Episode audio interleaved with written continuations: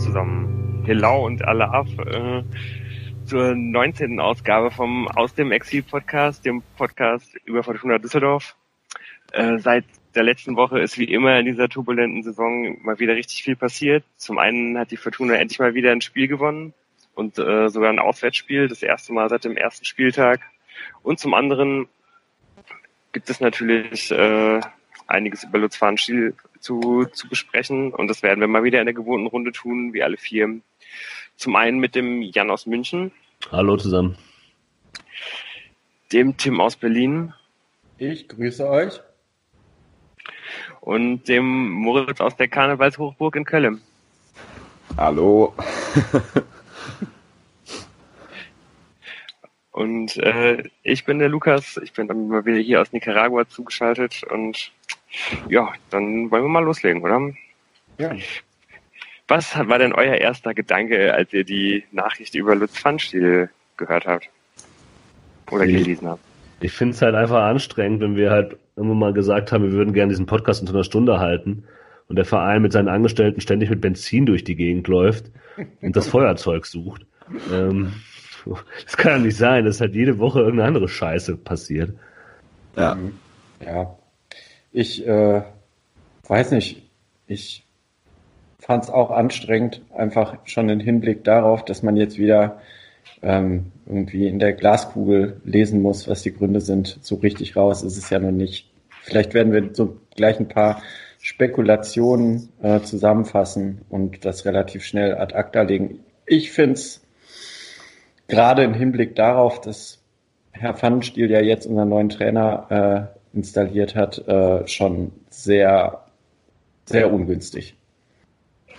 Ja, ich finde es auch einfach schade, weil, also, ne, es wird natürlich jetzt viel darüber gesagt, hu, die haben alle nicht gezündet, so seine Neueinkäufe und so, aber ich habe irgendwie eigentlich noch nicht so ein schlechtes Gefühl zu seiner Arbeit gehabt. Und also ich finde es einfach auch schade. Jetzt, ich hätte ihn, glaube ich, gerne noch länger da gehabt. Außerdem hätte ich gerne einfach mal Ruhe im Verein. Aber das, ja. das ist halt einfach nicht der Fall. Die hm, Zeiten sind Knicken, vorbei. Das war jetzt mal kurz so, aber dann halt wieder nie wieder. Hm. Ja, zu den Gründen gibt's ja eigentlich nicht so viel zu sagen, oder? Also es gibt diese eine Sache von ihm, da private Gründe und angebliche persönliche Gründe. Ja, persönliche Gründe und ja. dann wabern so, ja, Drohung gegen Frau und ihn durch, aber ja, weiß man nicht, was man damit machen soll. Äh, und ansonsten, ich meine, so Rheinische Post und so haben sich dann relativ schnell darauf konzentriert, dass er eben äh, beruflich nicht so überzeugende Leistungen gebracht hat, also seine äh, Verpflichtungen im Sommer und so weiter. Aber so richtig kann man da nicht viel zu sagen, oder? Ja, spekuliert äh, wird ja auch noch irgendwie darüber, dass er gerne wieder im Ausland arbeiten will und ähm, keine Ahnung. Wir werden es sehen. Äh, spätestens im Sommer wird es auf jeden Fall interessant zu sehen sein, äh, ob er quasi in so eine Auszeit geht oder vielleicht auch schon was im, im Hintergrund hat. Ich habe ja gedacht, der versteht sich so gut mit Pep Guardiola. der, ist, der bestimmt hat er da jetzt einen neuen Job. Weil der ja, muss mit, dem, mit, dem, mit dem Bergenstein, oder wie heißt der, äh, der Sportdirektor? Chicky also, Bergiestein, ja.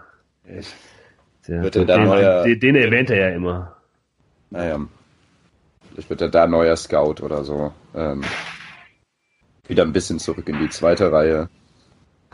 Ja, es wird auf jeden Fall interessant zu sehen sein, äh, was es dann auch ähm, für die Kaderplanung im nächsten Jahr, wo er hoffentlich noch involviert ist, bedeutet. Also ich meine, man muss ja schon sagen, ähm, so eine Verpflichtung vom, von einem Zack Steffen, weiß ich nicht, ob wir ohne Lutz Pfannstiel den bekommen hätten. Weiß man nicht, aber ich finde, es fand ja diese Rücktrittserklärung von ihm auch so Lutz Pfannenstielig, wie nur irgendwie was Lutz Pfannenstielig sein kann. Weil er, er schafft es ja wirklich in jedem einzelnen Interview oder Auftritt, wo ich ihn gesehen habe, seine internationalen Netzwerke zu erwähnen, die er für die Fortuna äh, nutzbar machen kann. Und für sich und so, selbst. Und für sich selbst. Und aber tatsächlich, auch in dieser Rücktrittserklärung hat er ja nochmal auf die internationalen Netzwerke hingewiesen, die er bis zum Sommer der Fortuna hin weiterhin, weiterhin. zur Verfügung stellen wird. Ja. Vielleicht ja. kann man ihm das äh, Adressbuch einfach abkaufen für ein Haus. das wäre großartig. Ja. Ja, aber was denkt von, ihr? Von schade. Netzwerken abgeschnitten. ja, schon schade. Schon schade, oder? Also hätte schon noch was aber klappen können. Ja, zu einer völligen Unzeit halt auch. Ja, das sowieso. Also das ist, man kann ja sagen, als er gekommen ist zur Winterpause, da ist es ja wenigstens so, dann kann er ja dann ähm, als Neuer äh, dann den, den Frühjahr nutzen, um dann den, den Kader aufzustellen äh, für den Sommer und so weiter und so fort, weil die ersten Kontakte mit Spielern, die passieren ja nicht erst am 1.7., wenn die, äh, ne? Ja. Ja. sondern halt jetzt in den nächsten Wochen. Mhm. Klar, bei der Fortuna ist es natürlich ein bisschen schwieriger, weil es keine Planungssicherheit Und gibt, die- weder ja, für die erste noch für die zweite Liga. Äh, aber eigentlich beginnt ja jetzt so seine Hauptarbeitsphase. Mhm. Und deswegen ist es vielleicht auch gut, und da kommen wir auf den Nachfolger, dass der schon, dass der schon da ist. Und es mag auch das Hauptargument äh, für Klein zu sein, dass er eben jetzt schon in dieser Hauptphase ähm, voll involviert ist und nicht Ja. erst ein neuer Mensch, der von außen kommen muss. Ja, und zu, zu dem jetzt, äh, wo wir eben drüber gesprochen hatten, was war euer erster Gedanke? Und jetzt ist er mir wieder eingefallen. Ähm, ich fand halt äh, auch äh, vor diesem Fünferpack, den wir im letzten, ähm, im letzten äh, Podcast angesprochen haben, die fünf kommenden Spiele, also jetzt Freiburg mit eingerechnet, wo wir gleich zu kommen, sind ja einfach irgendwie saisonentscheidend. Und da dachte ich, oh nein, jetzt nicht noch Unruhe, Fokus auf die nächsten fünf Spiele. So danach hätte der es äh, von mir aus eher raushauen können.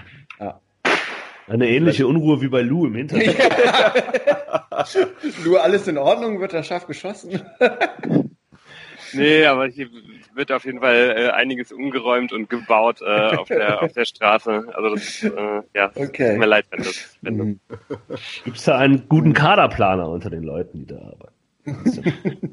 Ich kann ja mal fragen. Also ja, also ich bin da irgendwie auch so ein bisschen zwiegespalten, ob, äh, ob das, ob das eine gute Entscheidung war, das so zu machen. Mit Uwe Klein meinst du? Ja, genau. Weil, ähm, also mein, zum einen glaube ich, ist es total gut, sofort die Ruhe reinzubekommen, sofort den Nachfolger zu haben, sofort denjenigen irgendwie einzubinden, der eh schon irgendwie ähm, an, an den ganzen Entscheidungen irgendwie beteiligt ist. Und wenn man vielleicht sogar dann trotzdem noch im Hinterkopf hat, also ich weiß nicht, es kann natürlich sein, dass Uwe Klein da mega prädestiniert für ist, aber ähm, er hat natürlich irgendwie auch schon super viele Rollen im Verein irgendwie be be bekleidet, aber es kann natürlich irgendwie auch sein, dass das nicht so ist. Und falls das nicht so ist, kann es natürlich einfach sein, dass man einfach nur die Ruhe reinbekommen will und deswegen ihn da jetzt erstmal hingestellt hat und man halt vielleicht trotzdem im Hintergrund irgendwie noch noch ähm, noch einen noch einen Nachfolger dann vielleicht für Juli sucht. Meinst du? Dann finde ich das Ja, da das eigentlich glaub einen sehr sehr smarten Move, muss ich ganz ehrlich sagen, weil das, das kann ich mir nicht ich mich dann vorstellen, schon wenn so ein bisschen fragen würde, wenn er halt so super geeignet dafür ist, warum hat man ihn dann halt nicht schon genommen vor einem Jahr, als äh, als man Pfannstiel geholt hat. also ich kann mir nicht vorstellen, dass die jetzt noch einen, einen weiteren, es kann sein, dass sie die Struktur ein bisschen verändern und quasi ihm noch einen Menschen da an, die Seite stellen vielleicht. Ja. Aber sie können, können ja jetzt nicht äh, sagen, der wird ja am 1.7. Sportvorstand und dann wird das halt doch nicht. Ja. Ja, also halt so jemand wie, wie, wie Erich Rutemöller halt, ne? Also ich glaube, irgendwie seit der weg Ja. ist, ist halt wirklich, äh, ja, ist halt echt bei, bei Fortuna irgendwie Land unter. Und das würde mich vielleicht schon ein bisschen freuen, wenn da irgendwie noch irgendjemand, wenn man eben da noch jemanden zur Seite stellen würde. Mhm. Auf der anderen Seite ist so ein bisschen meine Befürchtung und vor allem, wenn ich mir halt anschaue, wer halt gerade bei der Fortuna die, die, die wichtigen Entscheidungen trifft, dass man einfach nicht wusste, wen man halt sonst nimmt. Also, ich meine, die, die Entscheidung, wer, wer, wer, wer trifft diese Entscheidung? Der Aufsichtsrat und Thomas Röttgermann, so ungefähr. Und Ja. ja, prima. Also es- ich, ich nicht wirklich überhaupt nichts gegen Uwe Klein. Ich, das würde mir nicht, also ich fände es super. Also ich meine, wenn, wenn, wenn, der das hinbekommt, fände ich absolut großartig, weil das einfach jemand Ja.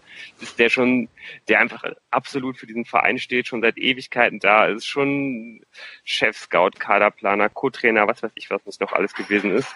Ist ja absolut großartig, wenn das funktioniert. Aber ich habe einfach null Vertrauen in Thomas Röttgermann und null Vertrauen in diesen Aufsichtsrat. Also und einfach deswegen habe ich halt sofort Magenschmerzen bei dieser, bei der Entscheidung. Mhm. Aber Ja, man könnte es ja auch andersrum sehen, dass es eben genau, also eine, eher gegen, äh, ja, gegen die Röttgermann-Politik etc. läuft, wenn man jetzt irgendwie ähm, nicht irgendwelche alten Wolfsburger Bekanntschaften aktiviert oder sonst wie, sondern sagt so, der ist Fortuna und der kann das und den stellen wir da hin. Mhm. So Aber kann, kann das? Ja, wissen wir ja nicht. Also zumindest war er ja mal ein Jahr, äh, äh, wenn ich jetzt hier richtig recherchiert habe, ähm, Sportdirektor bei Hansa Rostock mhm. in, der, in der Saison 2014, 2015.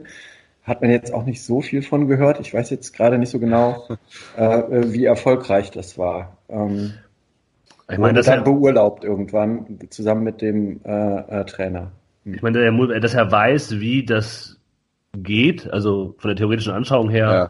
das sollte klar sein, weil er hat ja als, als, als Chefscout für die Fortuna halt engstens, zumindest idealerweise, schon mit Pfannenstiel und äh, Co. und davor auch schon zusammengearbeitet. Ja, also, dass er theoretisch weiß, wie das funktioniert, ist klar, aber das eine ist ja die Theorie und das andere ist die Praxis. Und ich glaube halt, all die Punkte, die ihr genannt habt, die bergen ja diese die Gründe für die Zweifel, die man halt auch schon in sich. Also weil er eben schon so viele verschiedene Aufgaben bei der Fortuna übernommen hat und niemals in der ersten Reihe stand, sondern immer so einer, den man von außen jetzt für den loyalen Fortun, der halt sich einsetzt für den Verein und halt immer schon Co-Trainer war und so weiter und so was, den so wahrnimmt, aber ähm, als mehr halt nicht. Und jetzt muss man sagen, okay, was ist denn eigentlich das, was er mitbringt für diesen Posten, außer dass er weiß, wie es läuft und dass er schon da ist, was eben ein großer Vorteil ist auf jeden Fall. Das würde ich, das wiegt vielleicht auch ein bisschen was auf.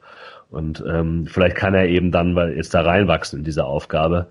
Mhm. Aber ähm, ja klar, ich meine, diese Kontakte und so, das ist total wichtig. Ja, also wenn du dir anguckst, was machen andere in seinem, in diese, das hat jetzt nur natürlich ähm, Fanschil auch immer betont, aber so Leute wie Freddy Bobic oder so, die jetzt bei Frankfurt da von überall Leute herholen, die mal funktionieren oder nicht, klar, die waren halt schon in unterschiedlichen Posten, aber in unterschiedlichen Vereinen auch schon und haben da äh, Kontakte aufgebaut genau. verschiedene Netzwerke.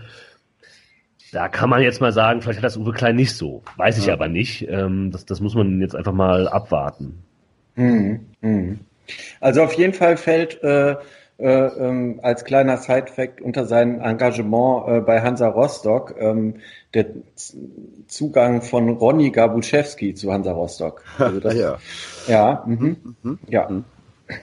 ja. Und, und äh, von der einen auf die andere Saison, wo er so halb beteiligt war mit Transfers, hat sich damals Rostock von 17. Platz äh, in der dritten Liga in dem einen Jahr zum 10. Platz weiterentwickelt. Also den 10. Platz wäre ich jetzt auch zufrieden mit. Ja. ja. ja, aber das ja, finde ich tatsächlich ein bisschen bedenklich. Ja, sorry. Das, ja, äh, das, hab, also auf jeden Fall muss man ja irgendwie mal festhalten, dass es jetzt einfach äh, sowohl in der äh, Präsidiumsebene als halt auch auf dem Trainerposten, als halt auch auf der Sport, äh, Sportdirektorposition halt innerhalb von einem Jahr halt äh, bei Fortuna einen Wechsel gegeben hat. Mhm. Äh, in manchen Positionen sogar zwei und so weiter. Also äh, und du, du, du, du wirst mal wieder irgendwie im Grunde das, das, das ganze Konzept um, weil ich glaube, äh, das, was man ja mit Funstill machen wollte, irgendwie diese ganzen Talente aus allen äh, entlegenen Winkeln der Erde halt irgendwie ähm, zur, zur Fortuna zu holen, so, das wird natürlich jetzt über, mit, mit Uwe Klein halt eher nicht funktionieren, sondern genau. es wird wahrscheinlich wieder mehr auf den heimischen Markt gehen oder halt irgendwie mehr wieder äh, hier ja, einfach, einfach in die in die Nähe auf jeden Fall, weiß ich nicht, Skandinavien, Belgien, Tschechien, keine Ahnung. Genau. Ähm, mhm also der kann natürlich alles funktionieren, aber also ich, ich, ich finde es auf jeden Fall trotzdem sehr, sehr bedenklich, dass man einfach innerhalb von einem Jahr und zwar ein halbes Jahr, nachdem man die, die, die beste Saison der letzten 30 Jahre gespielt hat, ungefähr äh, halt einfach alles komplett umgestoßen hat. Also einfach den Tisch einmal komplett umgeworfen hat. Und jetzt mal halt mal wieder guckt, was man nochmal wieder so neu, äh, neu draufstellt, so auf den Tisch. Also finde ich, finde ich auf jeden Fall ja, also mit, mit jeder, mit jeder dieser Nachrichten äh, mehr äh, finde ich, dass das einfach alles immer weiter in Richtung Abstiegstaumel irgendwie aussieht.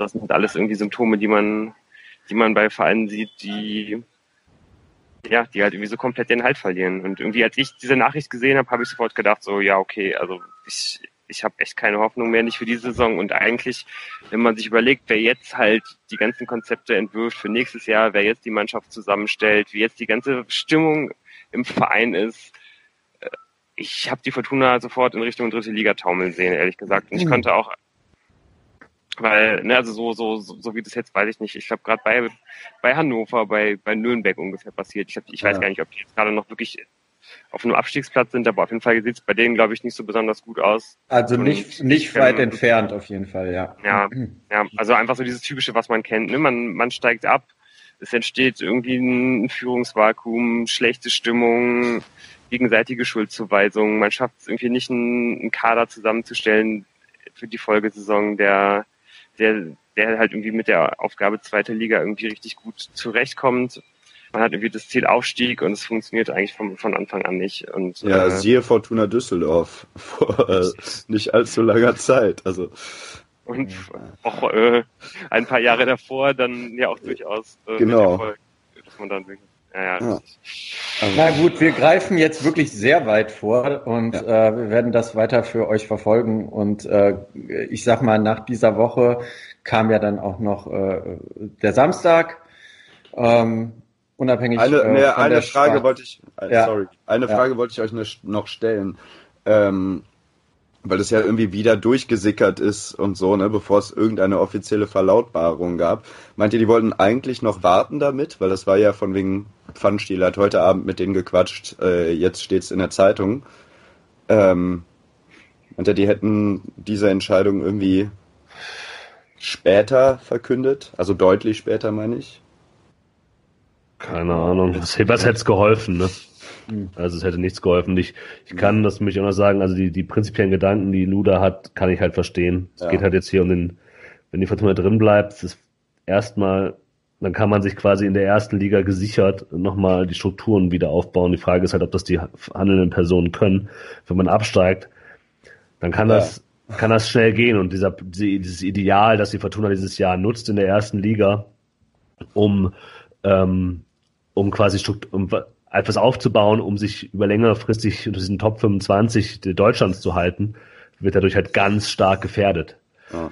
Äh, und gerade weil man vielleicht finanziell jetzt davon profitiert hat, aber vom Kader her muss man ja gucken, äh, wie, wie, wie stabil das in die nächste, ins nächste Jahr geht, auch in der zweiten Liga. Lu hat es ja vor der Sendung gesagt, also wir sollten mal vielleicht im März auf, äh, da schauen wir mal auf die, den Kader, wann laufen wie Verträge aus, welche Spieler werden den Verein sicher verlassen, mit wem kann man vielleicht für die zweite Liga planen, wer ist einfach weg und quasi. Und mit wem könnte man für die erste Liga planen? Ja, aber wenn man jetzt, also wenn man jetzt drin bleibt, ist es alles noch, ne, dann klar, ist dann halt, ist, ist ja. halt alles noch so, okay, klar, das nächste Jahr, ob man dann, dann drin bleibt, ist halt eine ganz andere Sache, aber in der ersten Liga geht man halt nicht unter, ja, man fällt halt weicher. Wenn man aber in der zweiten ja. Liga äh, mit den Strukturen, die die Fortuna jetzt, also den Tisch, den sie umgeworfen haben, ähm, da was Vernünftiges aufbauen will, um halt oben mitzuspielen oder im Mittelfeld mitzuspielen, das kann ganz schnell nach hinten losgehen. Das würde ich auch so sehen wie Lou. Ähm, es gibt ja fein kein Mittelfeld, ne? sagen wir ehrlich. Ja, wenn, ja. Du, wenn, du, wenn du drei Spiele nicht gewinnst, so dann bist du im Abstiegskampf. Immer, egal von welcher Position eigentlich, wenn du nicht im Aufstiegskampf bist. So. Ne? Aber irgendwie, äh, wenn man sich, wenn man sich die zweite Liga in den letzten Jahren mal irgendwie anguckt, so du, du kannst halt immer innerhalb von wenigen Spielen kannst, bist du entweder oben dran oder unten drin. So. Ja. Wenn du halt nicht so einen Kader hast wie Hamburg oder Stuttgart oder so, wo einfach, ja, und selbst die haben Probleme, wenn es drumherum äh, knallt. Also Stuttgart und so, das ist ja alles unruhig. Aber die rutschen halt nicht nach unten, das genau. meine ich. Ne? Also ja. die, die spielen dann einfach bis zum Ende um den Aufstieg mit, aber es ist halt da auch nicht gesagt, dass die aufsteigen. Hm. Ja, also das ist nicht zu unterschätzen. Die zweite Liga ist äh, die stärkste zweite Liga aller Zeiten. ja. Und das schon seit zwei Jahrzehnten. Ja, richtig. Beständig. Ja. Ja. ja. Okay. Also ta taumeln Wenn, wir mit dem Auswärtssieg Richtung dritte Liga. Ja. ja, genau. Wenden wir uns doch nochmal der ersten Liga zu, solange wir es noch können. Ja, finde ich, finde ich irgendwie ein hervorragendes Fazit. Äh, ja. Um das schon mal vorwegzunehmen. Ja. Das trifft irgendwie ganz mein, mein, mein Gefühl gerade. Ja. Aber ja, dann äh, kommen wir, kommen wir doch mal zum Freiburg-Spiel. Genau. Dann äh, ja, schauen wir mal auf den 2 0 Auswärtssieg von der Fortuna gegen den SC Freiburg. Wo habt ihr das Spiel denn geschaut? Ich, ich war bei meinem Opa auf dem Geburtstag im auf dem Sofa. Äh, ja, ganz unspektakulär. Ich habe meine Kneipenpläne kurzfristig über den Haufen geworfen, weil draußen wirklich, äh, ja, jenseits äh, dessen, was ich auf dem Fahrrad verkraften kann, das Wetter Kapriolen geschlagen hat und außerdem freitagsabends in Berlin das Spiel gegen Berlin zu gucken in, in der Fortuna-Kneipe ist doch eigentlich viel besser. Von daher nochmal verschoben und zu Hause geguckt, leider ohne einen, irgendeinen anderen Fortunen neben mir. Ja, ich habe es auch äh, erkältet, in die Decke ge gemuckelt, äh, zu Hause geguckt ähm, und ja, auch nicht sonderlich spektakulär. Nicht so wie das Ergebnis der Fortuna nach dem Spiel. Und du konntest sogar was sehen, Lou. Ja, für mich war äh, das Spekuläre, äh, dass ich halt wirklich in der Tat Bewegbilder am Stück gehabt habe und so zumindest ab der ab der 15., 20. Minute wirklich ein durchlaufendes Bild hatte und ja, das dann natürlich auch noch ausgerechnet zu dem ersten Spiel, dass ich richtig vernünftig jetzt gucken konnte, diese Rückrunde, die Fortuna auch noch gewonnen hat, war natürlich das, äh, das Sahnehäubchen. Hm. Das muss den doch irgendjemand wenn ich, äh,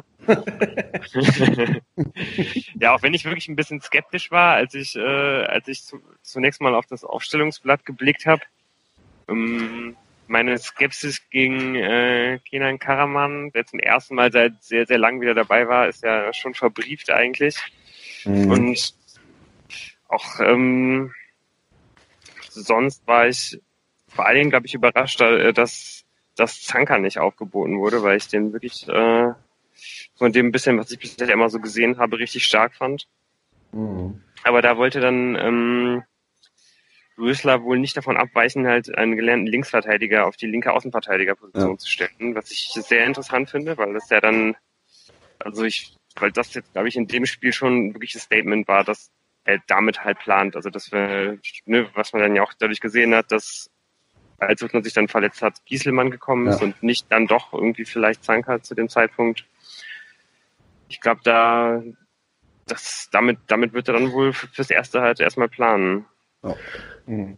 Ich fand aber fast, ja, ich hat, mehr überrascht mich, hat mich aber sogar noch, dass Alfredo Morales nicht gespielt hat, sondern ja, mich auch. Botzek auf die 6 mhm. gestellt worden ist, Stöger nach vorne auf die 8. Ähm, und ich kann jetzt schon mal sagen, so richtig überzeugt hat mich das nicht. Also offensiv war das Spiel der Fortuna schon deutlich anders als bei den anderen Spielen davor, würde ich sagen.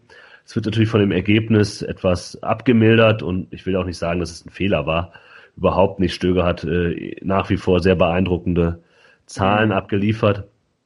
Aber ihm, es fehlt ihm vielleicht auch einfach dann noch mehr Raum vor sich, die Anspielstation mehr, die er mit seinen klugen Pässen äh, bedienen kann. Wobei er sich auch immer hat zurückfallen lassen, neben Botzek in solchen Situationen. Also da hat das auch ein bisschen auf, äh, aufgefangen, aber ähm, fand ich fand ich überraschend, gerade weil äh, Morales mir auch immer eigentlich positiv aufgefallen war die letzten mhm. zwei Wochen. Aber die Idee war sicherlich das, was du meinst, ne? dass eben die die Steckpässe und so einfach in die äh, allererste Reihe kommen und er dann nicht so viel Spielfeld noch vor sich haben muss, um ja, oder halt eine defensivere Grundordnung, dass man die Mitte noch dichter machen will. Also ich würde auch mal ganz fest davon ausgehen, dass wenn man halt einen Botzek aufstellt, dann hat das null damit zu tun, dass man sich, also das hat das null mit einem offensiven Plan zu tun. Das geht, da geht es immer darum, was man sich halt defensiv überlegt hat. Es ging einfach darum, das Zentrum noch weiter zuzumachen, wahrscheinlich irgendwie noch ähm, wahrscheinlich lange Bälle halt irgendwie besser abfangen zu können in die Mitte. Mhm. Also auf jeden Fall einfach mehr, mehr, mehr Körperlichkeit irgendwie zu haben im, im, im Freiburger Zehnerraum.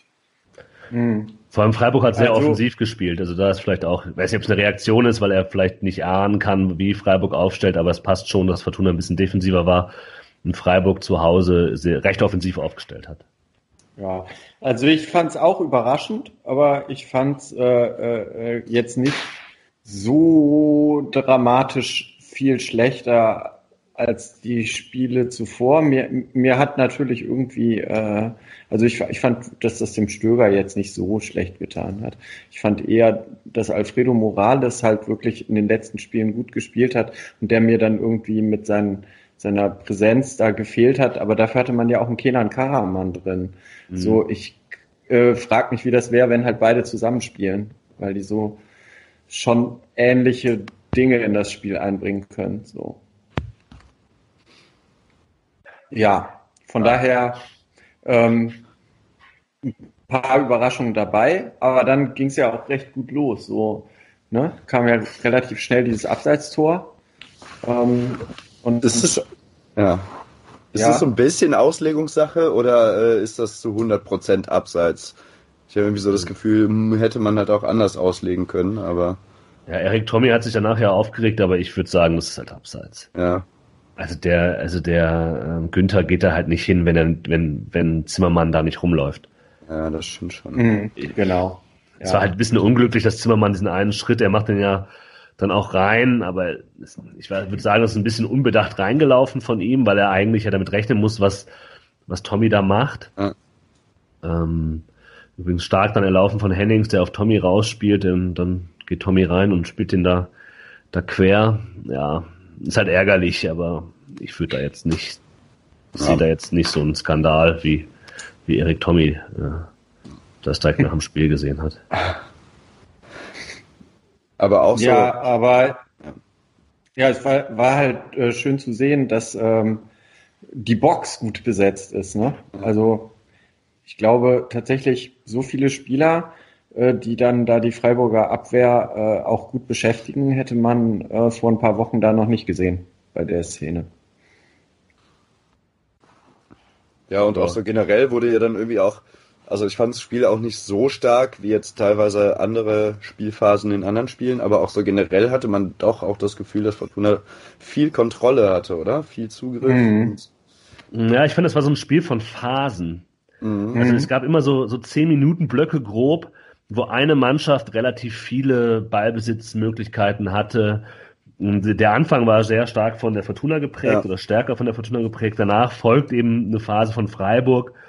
Ähm, naja gut, so vielleicht nicht 10 Minuten, aber so ab der 20. oder um den 15. rum, äh, wo die wieder stärker ähm, zu Pass gekommen ist. Und da hat Fortuna ein ähm, bisschen Probleme gehabt, die, die Ballkontrolle zu gewinnen. Also die hatten sehr viele Gelegenheiten, wo dann eher der Ball rausgeschlagen wurde, als dass man versucht, den kurz zu kontrollieren. Es gab sehr viele Bälle, die dann schnell von der Fortuna, wenn man den, den Ball in der eigenen Hälfte bekommen hat, schnell ja. nach vorne, nach oben mit langem Ding. Ja. Und dann war er auch wieder, wieder bei Freiburg, die dann halt das ähm, gut gesichert haben hinten ähm, wenn, wenn, wenn der Zweikampf zwischen Karaman und dem Freiburger oder zwischen äh, Hennings und dem Freiburger nicht gewonnen werden konnte. Das war dann sehr etwas, was ich, was ich in den anderen Spielen besser fand, dass man, dass es hat mhm. wenig, wenig geklappt, den Ball flach auf dem Boden zu halten, sondern es ist dann sehr schnell äh, wieder mit hohen Bällen operiert worden. Ja, aber eben weil es so schnell war, habe ich auch gedacht, ich glaube, das ist ein bisschen Plan auch dadurch, dass er jetzt, ich glaube, der, also so auch mit Karaman vorne drin, der vielleicht, der kann ja gut Bälle festmachen. Ja. Vielleicht auch Bälle weiterleiten. Also ich glaube, das war schon auch ein bisschen Vorgabe, weil ich sehr früh, genau wie du sagst, die haben ja gar nicht die ganze Zeit äh, versucht zu kombinieren und es hat nicht funktioniert, sondern das war ja. ein Mittel waren eben diese langen Bälle. Ja, ja. Und ich finde auch, äh, dass das äh, möglicherweise, wie ich das Spiel gesehen habe, auch wahrscheinlich der Plan war, dass Karaman halt so als Wandspieler irgendwie äh, genutzt werden sollte und man dann gehofft hat, aus der zweiten Reihe vielleicht mal Abschlüsse zu bekommen. Ähm, auch mit dem Stöger ein bisschen weiter vorne, dass mhm. er da vorne die Dinger erstmal festmacht und dann nochmal ablegt, was ja auch ja. dann ganz gut funktioniert hat. Ja, das, das glaube ich auch auch. Das sieht, das sieht man auch daran, wenn man so guckt, wie Hennings und Karaman zueinander positioniert waren. Mhm. Ich habe irgendwann geschrieben, die stehen sich eigentlich auf den Füßen. Ja. Und das, das, wenn du halt flach spielen willst, ist das nicht ganz ideal, aber wenn ihr, wie ihr sagt, halt mit hohen Bällen operierst, mhm. dann macht das natürlich Sinn, wenn Karaman den Ball halt abtropfen lassen kann, äh, auf Hennings ablegt oder halt zurückspielt, wie ihr sagt, auf die heranstürmenden. Ähm, das, dafür ist Karaman das ist auch gar nicht schlecht. Äh, das hat er ja auch gut gemacht, diese mit seinem Körper ja. äh, da rein zu sich reinzuarbeiten. Da war er jetzt schon stark. Das Problem bei ihm, so froh man darüber sein muss, dass er, dass er wieder Fußball spielen kann auf dem Niveau und durchgespielt hat, was ich ziemlich krass fand. Ja, ähm, aber auch aus Versehen, glaube ich. Ja, aber das fand ich schon extrem. Also ich muss sagen, die Karaman-Leistung ist aus vielen Gründen äh, nicht hoch genug äh, zu schätzen, gerade angesichts seiner, seiner Krankheit. Aber ähm, was ihm natürlich abgeht, ist halt einfach so, dass es halt diese, diese Technik. Ne? Also wenn der Ball dann am Boden ist, dann muss er mit seinem Oberkörper ihn abschirmen und dann halt äh, den, den, den, den, den Pass dann in diese Situation äh, finden. Ansonsten hat er Probleme, sich halt umzudrehen und an dem Gegner vorbeizukommen oder halt sonst irgendwie was Cleveres zu machen. So ist es halt einfach. Äh, aber das war schon, man hat gesehen, warum er auf dem Platz ist und er hat ja. auch, glaube ich, das gebracht, was, ja. was Rösler ähm, jetzt auch sich von ihm erhofft hat. Ein bisschen. Genau, also einmal das, wie es, glaube ich, laufen kann und laufen sollte, sieht man ja dann äh, äh, bei der äh, Chance durch Hennings, ähm, die dann äh, noch von Schwolo grandios durch so eine Fußabwehr gerettet wird, kurz vor der Ecke, die dann, die dann äh, zu dem äh, Führungstor ähm, führt. Bevor wir jetzt vielleicht zu dieser Ecke kommen, ich fand es generell interessant, ne, dass die halt viel so Freistoßvarianten ausprobiert haben. Manche gut gelungen, wie jetzt halt die kurze Variante, die dann zum 1-0 ja. führt, aber insgesamt haben die relativ viel so ähm, Eckenvarianten ausprobiert. Das war schon interessant zu sehen. Ähm, wie fandet ihr äh, insgesamt so ähm, die Standards? Also ich finde das immer super. Ich bin ein ganz großer Freund davon, wenn man die Standards nicht einfach immer so nach 0815 irgendwie ausführt. Mhm. Also gerade zum Beispiel in der 25 habe ich mir da irgendwie auch was aufgeschrieben. Da hat das richtig, richtig gut funktioniert. Einfach eine Freistoßvariante, wo man einfach nur simpel den Ball in die äh, von aus dem aus dem rechten Halbraum irgendwie einfach nur in die äh, einfach nur in, in, in die Mitte halt irgendwie reintippt und Berisha dann irgendwie abschließt. Mhm. Der schießt dann halt irgendwie leider anderthalb, zwei Meter zu hoch und das sieht dann gar nicht so gefährlich aus, aber im Grunde bekommt er einfach aus 17 Metern einen völlig freien Schuss aufs Tor, was ja. eine richtig gute Gelegenheit Genau, das war dann halt vom Berisha halt schwach, ne? Ja, genau. Aber genau. Die Variante auch. war gut, aber wenn ja, er den richtig Variante. trifft, ja. Mhm. Absolut. Also mhm. weiß ich nicht, wenn er den halt besser trifft oder wenn er vielleicht irgendwie auch ein anderer Spieler steht, so dann ja, steht es halt einfach schon 1 zu 0 vielleicht. Mhm. Aber ja, hat dann ja zum Glück dann beim, beim 1-0 halt irgendwie richtig gut funktioniert auch, auch wenn man da sagen muss, dass Freiburg das auch wirklich richtig schwach verteidigt. Ja, also, muss man auch sagen. Ja, wobei ich finde, diese, das, das hat Tim nochmal angemerkt, ich finde, diese Entstehung kann man sich auch nochmal angucken, diese Chance. Also Tommy, der von außen, der schon irgendwie Akzente gesetzt hat, muss man sagen. Also wenn irgendwie was, was, was, so angedreht werden konnte, dann wäre er das, der den Ball dann flach reinspielt und Karaman also hält den dann super relativ lange gegen zwei, drei Freiburger, kann auf Hennings ablegen.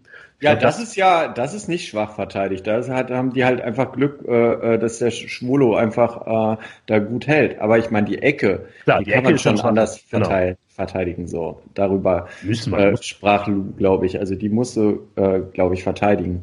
Ich vor allem, weil ich äh, im Kopf habe, dass das schon die zweite Ecke dann im Spiel war, die die so kurz gespielt haben. Meine ich.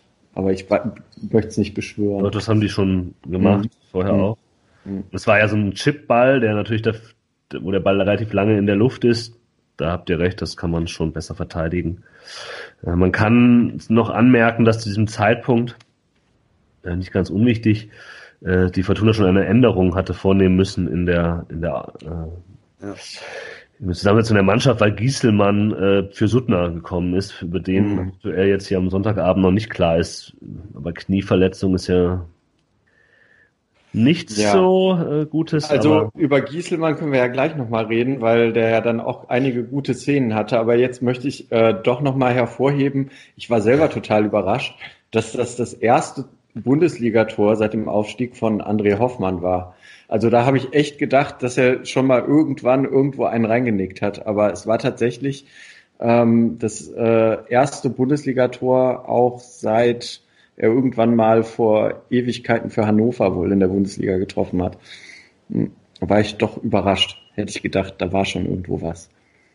Gönn ich sich verdient. Genau. genau. Absolut. Also muss man wirklich auch sagen, dass halt irgendwie äh, Hoffmann ja wirklich, ich meine, wir haben ja glaube ich schon in der, in der Folge zur Winterpause ihn mal kurz gelobt, mhm. aber auch ansonsten irgendwie, nachdem er letzte Saison ja irgendwie äh, ja eigentlich kein, kein, kein wirklicher Faktor war, natürlich irgendwie auch vor allen Dingen wegen Verletzungen und ähm, ja, auch irgendwie auch am Anfang dieser Saison ja irgendwie eigentlich große Probleme hatte und dann auch große Probleme hatte, überhaupt irgendwie mal von Anfang an zu spielen, ist da jetzt als, als Fixpunkt dieser, dieser, dieser Dreierkette oder halt Fünferkette, aber vor allem dieser Dreier-Innenverteidigerkette, ähm, wo, wo ihn ja Rösler jetzt anscheinend auch erst noch weiter vor Zanker sieht, echt ein Fixpunkt. Das.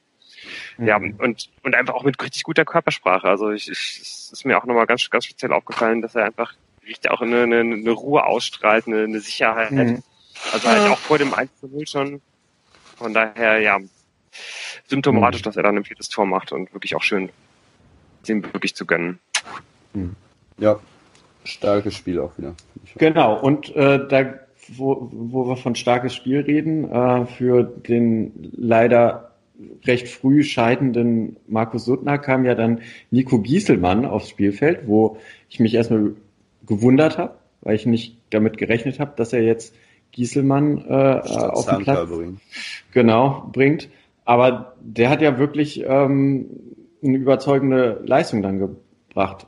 Ja, absolut. Also hat auf jeden Fall äh, in vielen brenzlichen Situationen ähm, äh, gut gestanden und äh, die richtige Grätsche angesetzt. Und ähm, insgesamt muss man auch sagen, dass ähm, Fortuna in der ersten Halbzeit auch hinten hat sehr wenig anbrennen lassen. Ja, total. Die hatten eine sehr gute Kontrolle in der ersten Halbzeit. Mhm. Fand ich auch. Es gab mal, die haben relativ ja hoch wieder angelaufen und so. Und man hat auch gesehen, dass es, dass es richtig war. Mhm. Es gab so eine Chance, ähm, da Höhler ein langes Ding bekommen hat. Und dieser langen Ball kommt eben aus einer Phase, wo die Fortuna es eben nicht gemacht hat, wo nach so einer Momenten, wo man relativ viel mit Defensivarbeit beschäftigt war, wo eben Freiburg am Zug war, hat man den, den defensiven, äh, den Innenverteidiger da von äh, Freiburg nicht angelaufen. Der hat dann direkt diesen langen Ball auf, auf Höhler gespielt, der dann gut verteidigt worden ist, aber äh, da hätte ein bisschen was äh, raus können, passieren können. Und man sieht ähm, eben, wie wichtig es ist, äh, da Freiburg gar nicht in dieses Aufbauspiel äh, kommen zu lassen.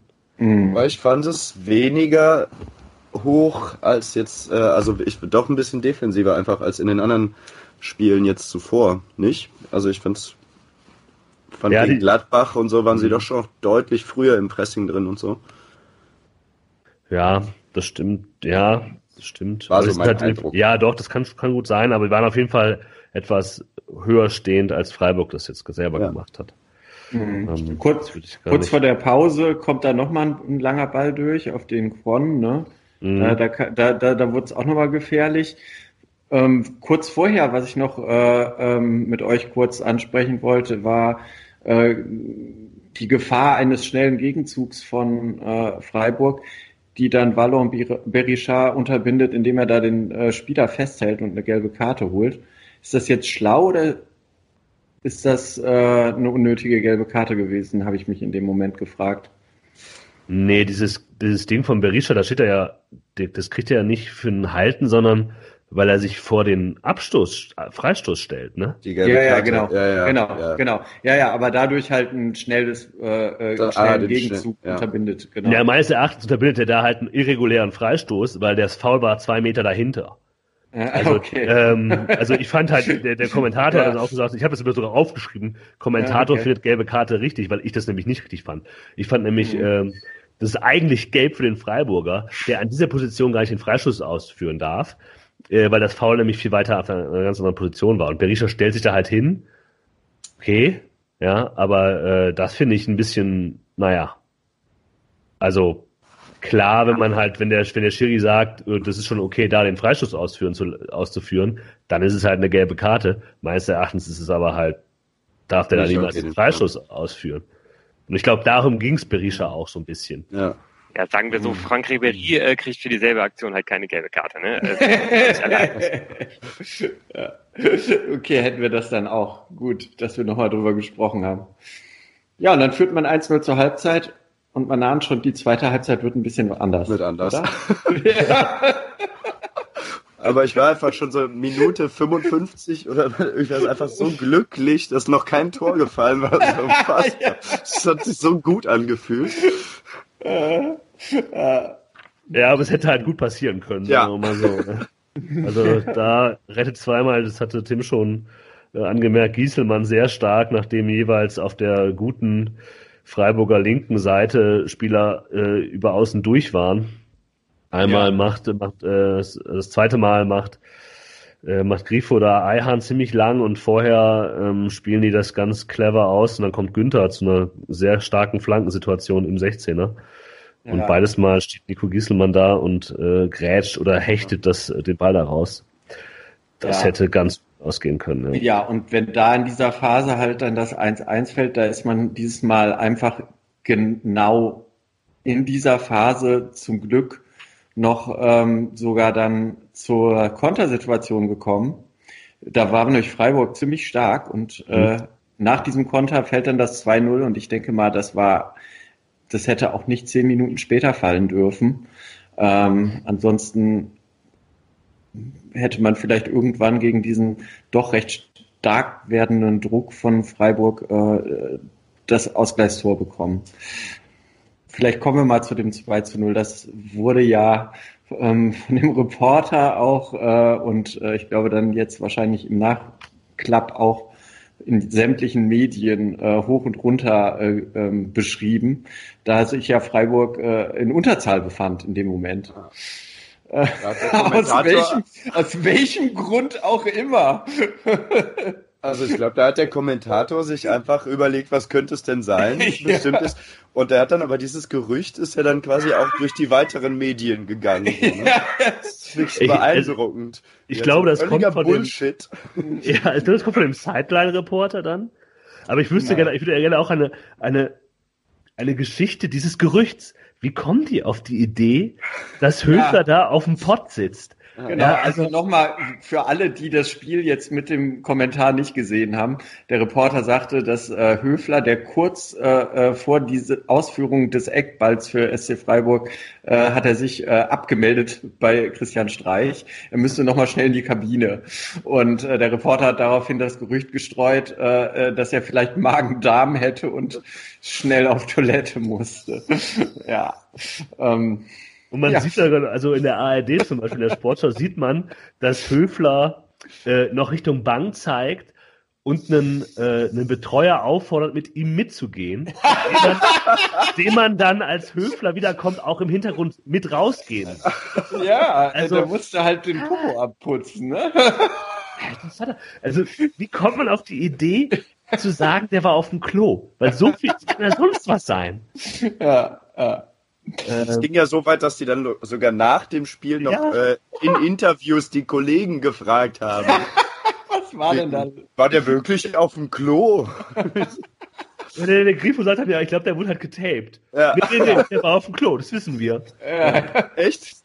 Ja, ja, ja. Äh, der, der, der Grifo so, ja, keine Ahnung, kann ich nichts zu sagen, das Spiel ist gerade vorbei. Mhm. ähm, die haben halt natürlich danach in der Pressekonferenz auch gesagt, dass er getaped worden ist. Ich würde sagen, gut, würde man vielleicht sogar sagen, selbst wenn er auf dem Klo gewesen wäre, würde man das sagen, aber ja. ich sehe keine An Ansatzpunkte, warum das falsch sein soll, die Information, äh, die der SC Freiburg rausgegeben hat. Ja. Naja. Auf jeden Fall, Höfler ist nicht auf dem Platz. Ja, äh, der, die, der Ball, die Ecke wird ein bisschen rausgeschlagen. Äh, der Schmied nimmt den Ball an, statt ihn irgendwie direkt wieder reinzubringen oder sonst wohin zu dreschen. Ähm, Stöger köpft den Ball äh, dann von Schmid weg auf Erik Tommy, der äh, den Tommy-Lauf äh, macht, den man schon kennt. Einmal quer über den Platz und dann rein. Äh, ja, ein Tor des Willens, wie äh, er dann ganz bescheiden äh, gesagt hat. Ähm, habt ihr, ich weiß nicht, ob ihr, ob man das sehen konnte in irgendwelchen Zusammenschnitten, wäre der Höfler da zugeordnet gewesen? Also ich kann mir mal gut vorstellen, dass der halt einfach noch ein weiterer Mann im Rückraum gewesen ist und dass man das vielleicht einfach gar nicht so richtig mitbekommen hat, als er in die Kabine gegangen ist, zumindest Teile der Mannschaft nicht und dass man ansonsten halt irgendwie alle, alle Spieler, die halt sonst wissen, okay, bei Ecke gehe ich vorne rein, sind halt vorne reingegangen, weil ich meine, mhm. der größte ist, ist, ist, ist der Höfler ja auf jeden Fall nicht. Also ich mhm. normalerweise schleppt man ja immer die, die, die, die kleinen Spieler dann irgendwie als Absicherung halt äh, an die Mittellinie. Luki hm. Lamberts. Ich kann mir schon vorstellen, dass der einfach dann derjenige war, der letztendlich dann irgendwie auch gefehlt hat in der Absicherung. Hm. Also Waldschmidt äh, äh, ist da auf jeden Fall hat äh, kein regelmäßiger Hörer äh, unseres Podcasts und hat auch ja, nicht Hörer viele Spiele äh, gesehen, weil Luca Waldschmidt auf jeden Fall äh, sich völlig nachen lässt von diesem nach innen ziehen von, von Erik Tommy. Okay, er ist ein Stürmer, Luca Waldschmidt. Wollen wir ihn mal nicht äh, äh dafür verantwortlich machen. Die waren einer weniger und Tommy macht das auch gut. Klar, er läuft ja, da halt voll Antios. ab. Ja. der macht das also, ja auch also nicht zum ersten Mal. Ne? Ja, und vor allem halt echt schnell. So, ne? Ja, fand also. ich halt auch. Ich habe auch gedacht, der wird jetzt einfach eingeholt. So, so spätestens bei der Hälfte der, des, des Laufes ist halt vorbei. Aber nee, der lief, mhm. der lief einfach weiter. Mhm. Übrigens, apropos schnell, ganz kurz, auch was, was der Kommentator gesagt hat. Ist Nico Gieselmann einer der schnellsten Spieler der Bundesliga?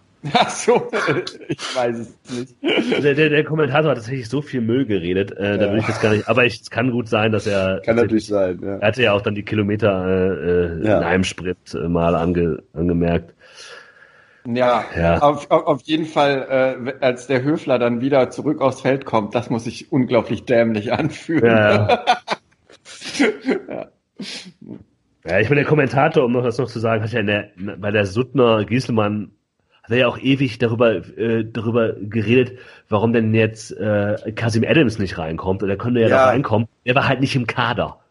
Ja, also. Also mal ganz hm. abgesehen davon, dass, äh, das glaube ich, wenn man sich ein bisschen auf das Spiel vorbereitet hätte, man halt irgendwie auch weiß, dass in der Rangfolge gerade ähm, also erstens musst du wissen, dass, dass Gieslemann kommen könnte, dass das eine Option ist. Zweitens musst du wissen, dass Tanker auf jeden Fall gerade vor Adams steht. Und drittens musst du wissen, dass Adams nicht im Kader ist. Das hat einfach gezeigt, wie sehr sich halt dieses Sky Reporter auf dieses Spiel vorbereiten. Das ist halt echt, also mhm. sorry, also das, das, mhm. das ist halt nicht genug, ne? Also äh, das ist ja. Bundesliga hier, Leute.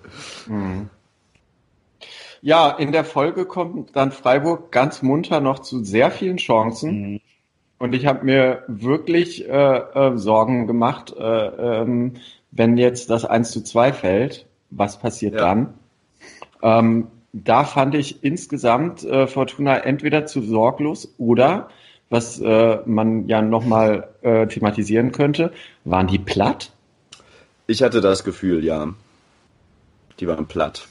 20 Minuten, die letzten 20 Minuten, habe ich das Gefühl, da keiner kann, kaum jemand von denen kann noch wirklich einen Sprint mitgehen und so. Mhm. Ja. ja, ich meine, ich glaube, die haben auch dafür spricht, ne? Ich meine, du, ja. du hast halt, genau, also es war, glaube ich, so ein bisschen eine Mischung aus beiden. Ich meine, du hast natürlich zum einen wie auch zwei verletzungsbedingte Wechsel in der Partie halt schon gehabt, ne? Ähm, so dass du halt gar nicht unbedingt dann halt Spieler wie zum Beispiel gerade Kenan Karaman halt irgendwie mal rausnehmen konntest, der halt ja. einfach äh, nachdem er halt irgendwie eine Lungenembolie hatte, glaube ich, oder eine Lungenentzündung, weil er einfach ein halbes Jahr mehr oder weniger keinen Fußball gespielt hat, äh, mal halt wieder da 90 Minuten äh, abreißen muss. Und zum anderen ist es natürlich irgendwie auch der Kopf und dann bedingt sich beides ja irgendwie auch so ein bisschen gegenseitig. Ja. Ne, also irgendwie, du hast ja irgendwie auch deutlich gesehen, die letzten zehn Minuten hat man ja da schon irgendwie deutlich geschwommen, auch wenn da irgendwie keine hundertprozentige Torschusschance irgendwie mehr dabei war, aber es waren einfach ganz, ganz viele so Halbchancen, ne, wo dann irgendwie, äh, wo einfach, wenn du halt Pech hast, kannst du da einfach auch drei Tore kassieren. Also, ja.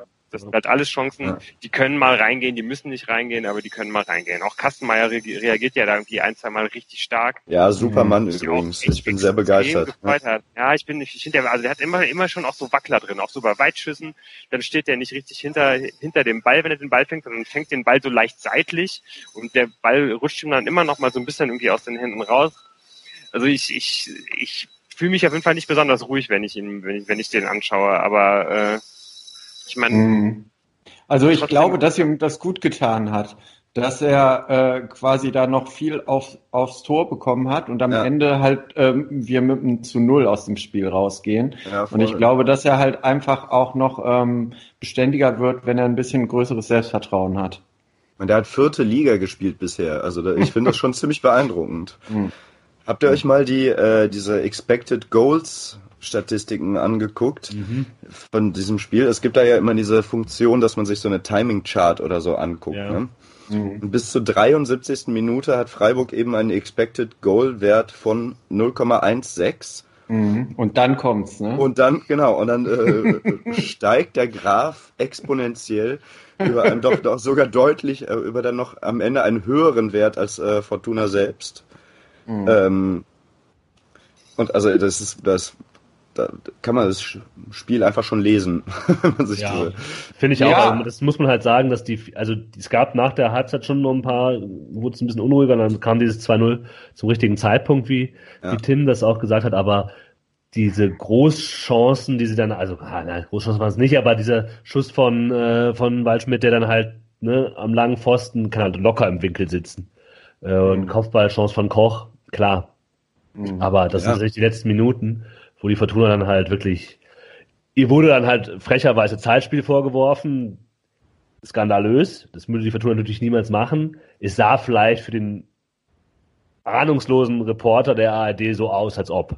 Ja, ja. Ist ein Zeitpunkt. Für den Streich sah das irgendwie auch so aus. Und anscheinend für den vierten Offiziellen auch. Ja, fünf Minuten Nachspielzeit. ja. Ich meine, wir, man kann auch auch mal über Rufen Hennings sprechen, der das ganze Spiel weniger präsent war als Karaman, der weniger auffällig war.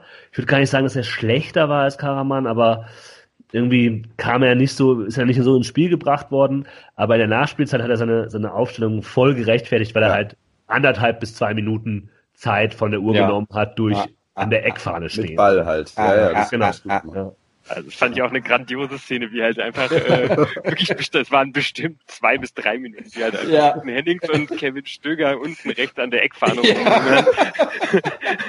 und dann ist halt einfach irgendwann das Spiel vorbei. Fand ich ja, auch ja, fand ganz, ich auch ganz super. stark. Aber ja, zu Hennings, ich meine, es war ja jetzt äh, vorher verlautbart worden, dass es jetzt das erste Spiel ist, wo er wieder bei, bei 100 Prozent seiner Kräfte ist. Wahrscheinlich ist er das einfach auch noch nicht komplett, vor allem wenn er jetzt so lange halt irgendwie immer richtig übel fit gespritzt irgendwie gespielt hat wird der wahrscheinlich ein bisschen brauchen, um halt wieder äh, der Alte zu sein. Und was der Alte heißt, ist halt irgendwie auch so eine Frage. Vielleicht ist er jetzt auch einfach wieder der Ruven Hennings, der halt von seiner Geburt bis äh, zum Sommer 2019 war. Und äh, halt nicht äh, Jesus Christ Superstar wie halt in der, in der Hinrunde. Ich möchte übrigens noch eine Statistik, ich habe es ja schon angekündigt, dass ich eine Statistik gefunden habe, die einfach nur absurd ist. Ähm, es gibt ein paar Sachen, ein paar Zahlen, die weisen immer so auf ein relativ ausgeglichenes Spiel hin. Ähm, und eine ist 64 zu 64. Was glaubt ihr, was das für zwei Zahlen sind? 64 zu 64. Eine ausgeglichene Statistik. Keine Ahnung. Erfolgreiche Pässe im äh, gegnerischen nee. Es ist noch, noch mal, noch mal absurder. Und ich will das gleich einschränkend, aber laut Bundesliga-Statistiken sind das die gewonnenen Kopfballduelle pro Mannschaft. Mhm. So, jetzt müsst ihr euch eins überlegen. Wenn es 128 ich, Kopfballduelle, was auch immer das heißt, gegeben hat, bei einer Spielzeit von 96 Minuten, Netto-Spielzeit noch mal weniger, wie viele Kopfbälle es gab auf diesem Spiel, das sagt auch ein bisschen darüber aus, wie, äh, wie dieses Spiel war. Und ich habe dann geguckt, okay, was hat denn der, also die Mannschaft, die, das war vor dem 15:30-Spiel, äh, am dritten meisten hatte, also sowohl Freiburg als auch Fortuna mit diesen 64 Kopfbällen, führen bei weitem die Bundesliga an diesem Spieltag an. Der nächste hatte 33, das war Hertha BSC.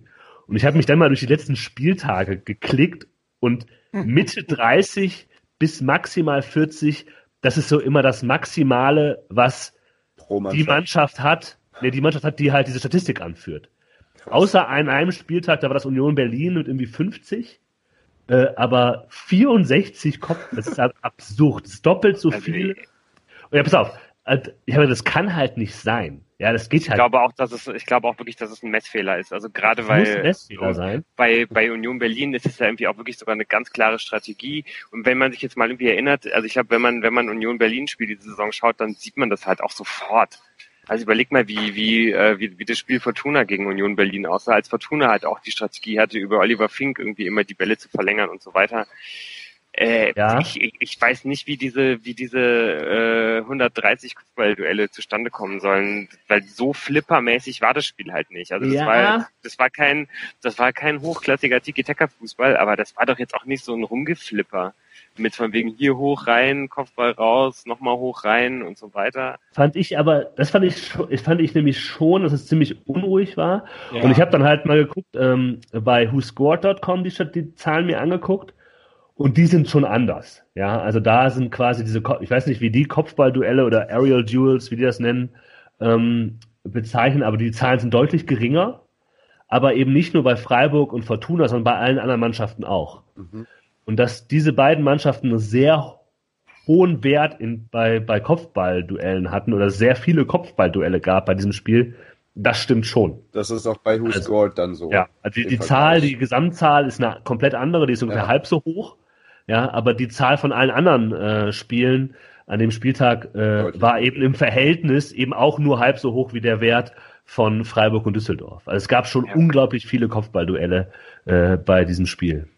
Da ist einfach die ganz generelle Frage, was halt ein Kopfballduell ist. Du, du hast, du ja, hast ja bei diesen ganzen, bei diesen ganzen Messwerten äh, ja immer die Frage, wie du das machst, was ist überhaupt ein Zweikampf und so weiter. Deswegen ist ja auch immer so ein bisschen lächerlich, diese Zweikampfstatistik irgendwie äh, einzublenden, weil das ja überhaupt nicht klar definiert ist, was ein, was ein Zweikampf ist.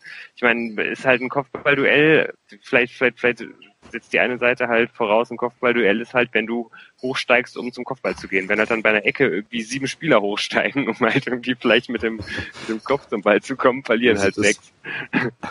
also so kann man dann natürlich Zeit auch auf der hohe Nee, nee, nee, es geht nämlich halt nur um, naja, aber das geht ja um gewonnene Kopfballduelle. Also einer hat das ja gewonnen und der, das wird gezählt. Das ist ja auch ein Duell. Also und mir geht es auch gar nicht darum, ob diese Statistik auf Bundesliga.de, dass da irgendwie was falsch gelaufen sein kann. Das will ich gar nicht in Abrede stellen, aber mit dem Abgleich mit WhoScored.com kann man schon sagen, kann man schon Rückschlüsse auf dieses Spiel äh, ziehen, dass da beide Mannschaften nicht so kontrolliert äh, gespielt haben, wie sie das gerne wollen würden, glaube ich. Also bei der Fortuna hätte man bis zu einem gewissen Zeitpunkt gesagt, okay, die wollen das vielleicht auch nicht, aber unter Rösler würde ich jetzt schon sagen, die haben eigentlich ein anderes Ideal, was sie da äh, wir werden es äh, weiter beobachten, wie das ja. mit, der, mit der Lufthoheit und den Kopfballduellen so ist. Ich äh, würde gerne zum Abschluss meine Lieblingsstatistik ins äh, Rennen bringen. Äh, Im wahrsten Sinne des Wortes ist nämlich Fortuna in diesem Spiel deutlich mehr gerannt als im Schnitt in dieser Saison und äh, könnte sich mit der Laufleistung von 118 Kilometer in diesem Spiel ähm, auch in den Top 3, wenn es in jedem Spiel so wäre, der Bundesliga wiederfinden. Und äh, auch wenn sie am Ende ein bisschen platt wirkten, äh, da, das ist, glaube ich, auch die Basis für das Spiel, was äh, äh, Uwe Rösler spielen lassen will und dass man die letzten 20 Minuten da vielleicht ähm, nicht so nachlässt, wie es jetzt gefühlt war, mit einem 2-0 vorne und gegen Gladbach gefühlt oder tatsächlich auch war, ähm, ja, das äh, macht mir schon Hoffnung, dass da äh, auch in den nächsten Wochen ähm, noch der ein oder andere Punkt dazu kommt. Ja, voll.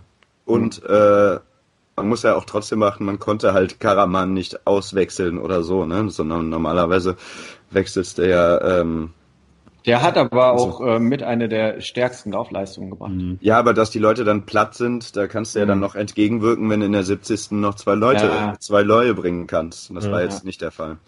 Ja, ich möchte einfach nur noch mal sagen, es ist halt einfach bitter, dass David Kovnatski ausfällt und jetzt endlich das System gespielt wird bei der, von der Fortuna, ja. wo ich glaube, dass es mhm. eine ideale Position für ihn geben würde, nämlich eben neben Ruven Hennings oder je nachdem, wie fit er ist, vielleicht auch anstelle von Ruven Hennings. Halt, das ist schon ein bisschen das ist schon hart. Traurig, ja. ja. Gut. Machen wir einen Haken hinter das Spiel, würde ich sagen, ja, oder? Gewonnen. Wahnsinn. ja.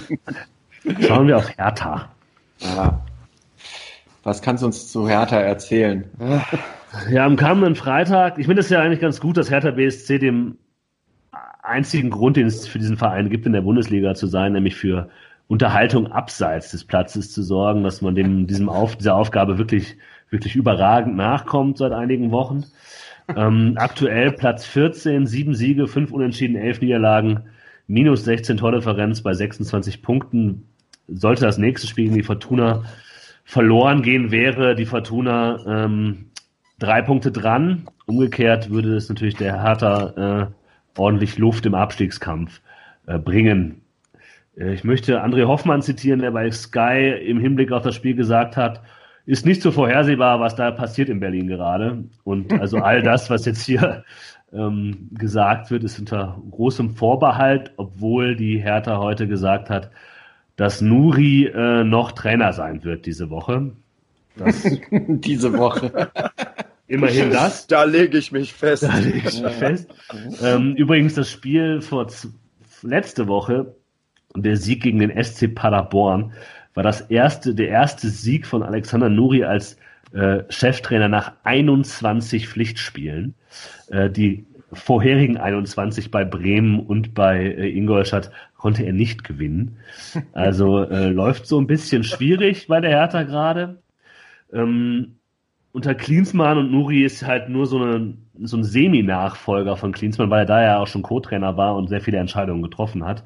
Ging es vor allem darum, die Defensive zu stabilisieren. Das hat man bis zu einem gewissen Punkt ganz gut geschafft. Mittlerweile bricht es wieder komplett auseinander. Ähm, das letzte Spiel jetzt am Samstag gegen Köln 5-0 verloren. Äh, zwei Wochen vorher gegen Mainz jeweils zu Hause äh, dann 3-1 verloren. Äh, bisher mit einer Dreierkette spielend, versuchen sehr tief zu stehen, den Gegner kommen zu lassen und dann mit dem mit dem Credo von wegen die individuellen guten Spieler vorne werden schon richten, versucht man vorne irgendwie was zu kreieren, aber ein richtiger Plan scheint da nicht hinter zu stecken. Äh, man versucht irgendwie zweite Bälle vorne zu äh, äh, Ding zu machen und die Mitte äh, dicht zu machen mit einem körperlich stark spielenden Mittelfeld.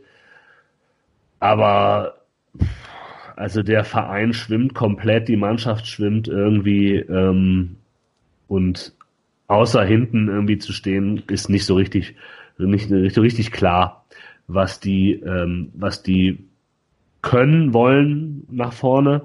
Gegen Köln kam jetzt noch dazu, dass das Problem, dass wir so ein bisschen bei der Fortuna auch immer prognostizieren oder als Gefahr sehen, wenn man in der Dreierkette spielt und die Außenspieler eben sehr viel Raum abdecken müssen und eben nach vorne orientiert sind, wie das Erik Tommy ja auch ist, dann kann es dahinter sehr viel Platz geben, äh, den der Gegner nutzen kann. Und gegen Köln äh, war das eben genau so, dass die Außenspieler Mittelstädt und Wolf äh, das überhaupt nicht hinbekommen haben, die Kölner da irgendwie einzufangen. Dazu kamen noch ja, viele mannschaftstaktische und äh, individuelle Fehler.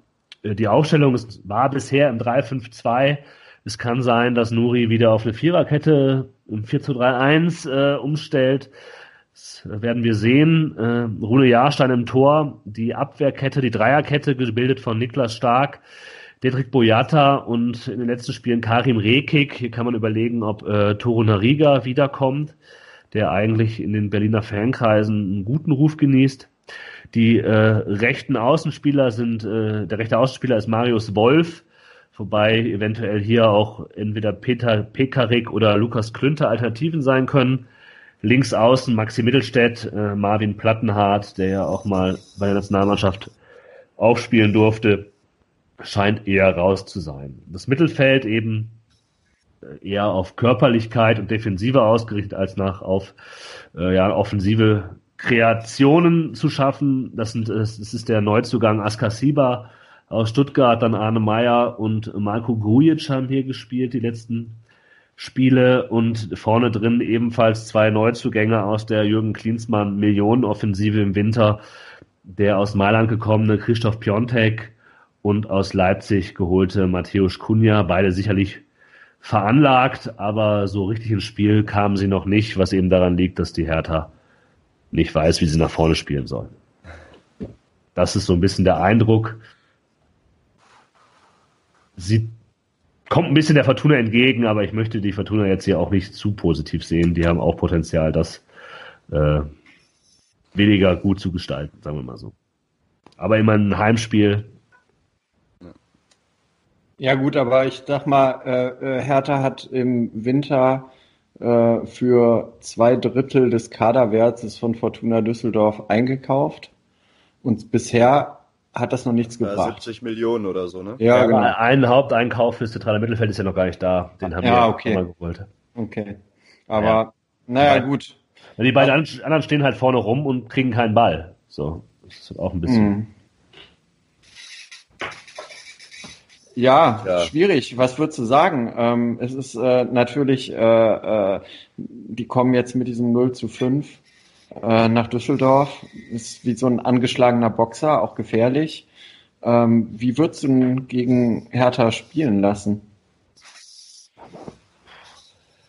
Also ich glaube, die Fortuna sollte sich jetzt, wird sich wahrscheinlich nicht groß auf den Gegner einstellen, sondern sagen, wir, da ja die. Wir schauen auf uns. Ja, warum? Also, ja. die spielen zu Hause und Hertha stellt sich halt hey quasi rein, hinten rein. Ja. Also was anderes werden die nicht machen. Das kann ich mir mhm. nicht vorstellen in der aktuellen Situation. Ähm, ich glaube auch nicht, dass der, dass der Trainer das hinbekommt, in der Woche da irgendwie was offensiv kreieren zu können, was er in den letzten Wochen nicht geschafft hat. Mhm. Ähm, also muss halt Fortuna eigentlich da anknüpfen, äh, an den guten Spielen, in den guten Halbzeiten äh, gegen Wolfsburg, ähm, gegen, gegen Gladbach, und vielleicht den Ball flacher halten als gegen Freiburg und dann gucken, was passiert. Mhm. Erwartet ihr Wechsel in der Startaufstellung? Also gerade wenn man jetzt so überlegt, dass äh, Karaman durchspielen musste bei seinem Comeback nach dieser schweren Lungengeschichte. Da könnte man ja vielleicht denken, dass der vielleicht erstmal auf der Bank Platz nimmt. Ähm, ansonsten ist auch die Frage, ob Botzek drin bleibt. Hm. Was meint also ich ihr? könnte mir vorstellen, dass Morales zurückkommt. Also Botzek hat auch ein ganz gutes Spiel gemacht auf jeden Fall, aber mhm. ich glaube, kann ich mir vorstellen. Ansonsten muss man halt mal gucken, ob Sutner verletzt ist oder nicht. Ne? Ja. Mhm. Also ich glaube auch Morales wäre so die offensichtliche Variante, ja. dass man sagt, man muss selber das Spiel stärker gestalten, man rechnet nicht mit so einem offensiven Gegner, mhm. wie jetzt Freiburg, die zu Hause gespielt ja. haben und eh mehr Potenzial nach vorne haben als, als Hertha ähm, würde ich jetzt auch denken, dass man da Morales wieder eine äh, Gelegenheit gibt. Ich möchte kurz anmerken, dass Wolfsburg 2-0 führt. Gegen ja, ich habe es auch schon gesehen. Sehr schön. Ja, ansonsten ist es, glaube ich, einfach auch eine, eine, eine Philosophiefrage, ne? ob man halt einfach Karaman mit seiner, mit seiner starken Physis Hennings noch an die Seite stellt gegen, weiß ich nicht, ja, Turunariga, Stark, Boyata, das sind einfach unglaublich, also körperlich unglaublich starke Spieler, ob man da halt einfach dagegenhalten will oder ob man dann einfach einen, einen anderen Akzentpunkt setzen will, was dann wahrscheinlich am ehesten für, für, für Ambromar sprechen würde. Ne? Mhm. Aber allein von der Leistung her, äh, wenn er fit ist, würde jetzt im Augenblick überhaupt gar nichts gegen Kindern Karaman sprechen. Also den würde ja, ich mir wünschen, auch. wenn er, wenn er auf der Höhe ist. Mhm. Aber die Frage ist halt schon ein bisschen, es war wahrscheinlich nicht geplant, dass er 90 Minuten durchspielt, wie er das jetzt weggepackt hat. So. Also er Aber, hat auf jeden Fall gesagt, dass er heute nicht aus dem Bett geht, weil er überall nur Muskelkater hat. ich heute schon gelesen, ja. Okay, alles klar. Gut, aber das kann ja wieder abebben. Aber ich meine auch, äh, er, er scheint ja auch Bock zu haben, ne? So zu, so und äh, ich kann mir trotzdem vorstellen, dass äh, äh, er wahrscheinlich total brennt und total ehrgeizig ist und Rösler ihm da erstmal so ein bisschen ähm, noch ähm, zurückhält. Und ist ja auch nicht schlecht, so jemanden dann von der Bank zu bringen. Ja. Finde ich auch. Ja, auf jeden Fall schon einfach eine ganz, ganz schwierige Situation. Also ich glaube, es ist, es ist schon sehr, sehr ungünstig, dass halt Hertha einfach dieses unglaubliche Debakel gegen Köln genau ja. gerade eingefahren hat. Also wenn die, wenn die 2 zu 0 verloren hätten, wären wir wesentlich wohler. Ja. Also ich glaube, die werden, die werden auf jeden Fall sich unbedingt revanchieren wollen dafür. Die werden ein Statement setzen wollen. Aber natürlich sind die dadurch halt auch, äh, ja, natürlich sind die dadurch halt irgendwie auch vielleicht leicht irgendwie zu erwischen, wenn man wenn man es halt irgendwie schafft, erstmal in Führung zu gehen und so weiter, dann will ich irgendwie auch erstmal sehen, wie die, äh, wie die danach den Rücken gerade machen und äh, alle ja. gemeinsam am gemeinsam am, am, am einem, an einem Strang ziehen. Von daher. Ich ja, bin mir nämlich auch nicht so sicher, wie der Jan gesagt hat, dass sie sich hinten reinstellen, weil die halt auch vielleicht denken, wir müssen, ähm, eine Reaktion wir müssen eine Reaktion zeigen und wir können jetzt hier nicht erstmal auf, wir halten jetzt erstmal so eine halbe Stunde das 0-0 spielen. Ich meine, wäre natürlich schwieriger, wenn sie jetzt zu Hause spielen würden. Ähm, das kommt ihnen mit Sicherheit entgegen, dass sie jetzt in Düsseldorf erstmal spielen. Ähm, aber ob die sich, sich auf jeden Fall doch bin, ja. bin mir da eigentlich auch ziemlich sicher, dass sie sich hinten reinstellen werden. Also wenn man wenn man fünf Dinger zu Hause kassiert hat, dann ist mhm. das ja irgendwie das Einzige, was man machen kann. Also das ist, glaube ich, die einzige logische Konsequenz. Und abgesehen davon ist für, ist für Hertha ja auch ein Unentschieden richtig viel wert. Also wenn ja, das stimmt. Mit, mit dem Unentschieden sorgt man dafür, dass Fortuna diese Saison nicht mehr an, äh, nicht mehr an Hertha vorbeizieht, würde ich sagen. Also mhm. wenn man das verliert, so dann kann man natürlich noch, ne, kann man in so einen Negativstrudel kommen, noch mhm. weiter. Fortuna kann noch mal Blut lecken, aber mit einem Unentschieden ist der, der Abstand dann eigentlich so, so, so groß, dass man sich dann da keine Sorgen mehr machen muss, sondern einfach nur noch Sorgen machen muss, die Saison einigermaßen sauber zu Ende zu bringen. Ja, die spielen ja auch nicht mehr fürs, also die spielen nur darum, nicht unten reinzurutschen. Nuri kann das, glaube ich, vielleicht auch gar nicht anders, als so zu spielen, wie er das, wie er das jetzt hier spielen lässt. Ähm, ist, das wäre eine Überraschung, klar, das wäre, aber ich, ne, ich bin da bei Lou und hoffe, dass Calvin Ofori eine Rolle spielt gegen Hertha. Ja, ich warte sehnsüchtigst. Gut, dann sammle ich mal eure Tipps ein. Ich glaube sicher an das 1-1, was äh, Lou als gutes Ergebnis für Hertha BSC sieht. Es wäre tatsächlich kein gutes Ergebnis für die Fortuna, weil zu Hause gegen einen ja, wankenden Gegner wären jetzt schon in der Situation äh, die, die drei Punkte äh, brutalst wichtig. Aber ich glaube an ein 1-1. Ja, immerhin, Jan, nach deinen Tipps äh, ja. wäre das dann der 14. Punkt für Fortuna. Mhm. ja, ich äh, werde vielleicht wieder ich werde einfach mal wieder bei meinem äh, alten Rezept bleiben und nicht mehr positiv für die Fortuna tippen. Ich tippe 3 zu 2 und zwar mit für die, für die Hertha und zwar nach zwei Toren in den letzten zehn Minuten, die das Spiel drehen.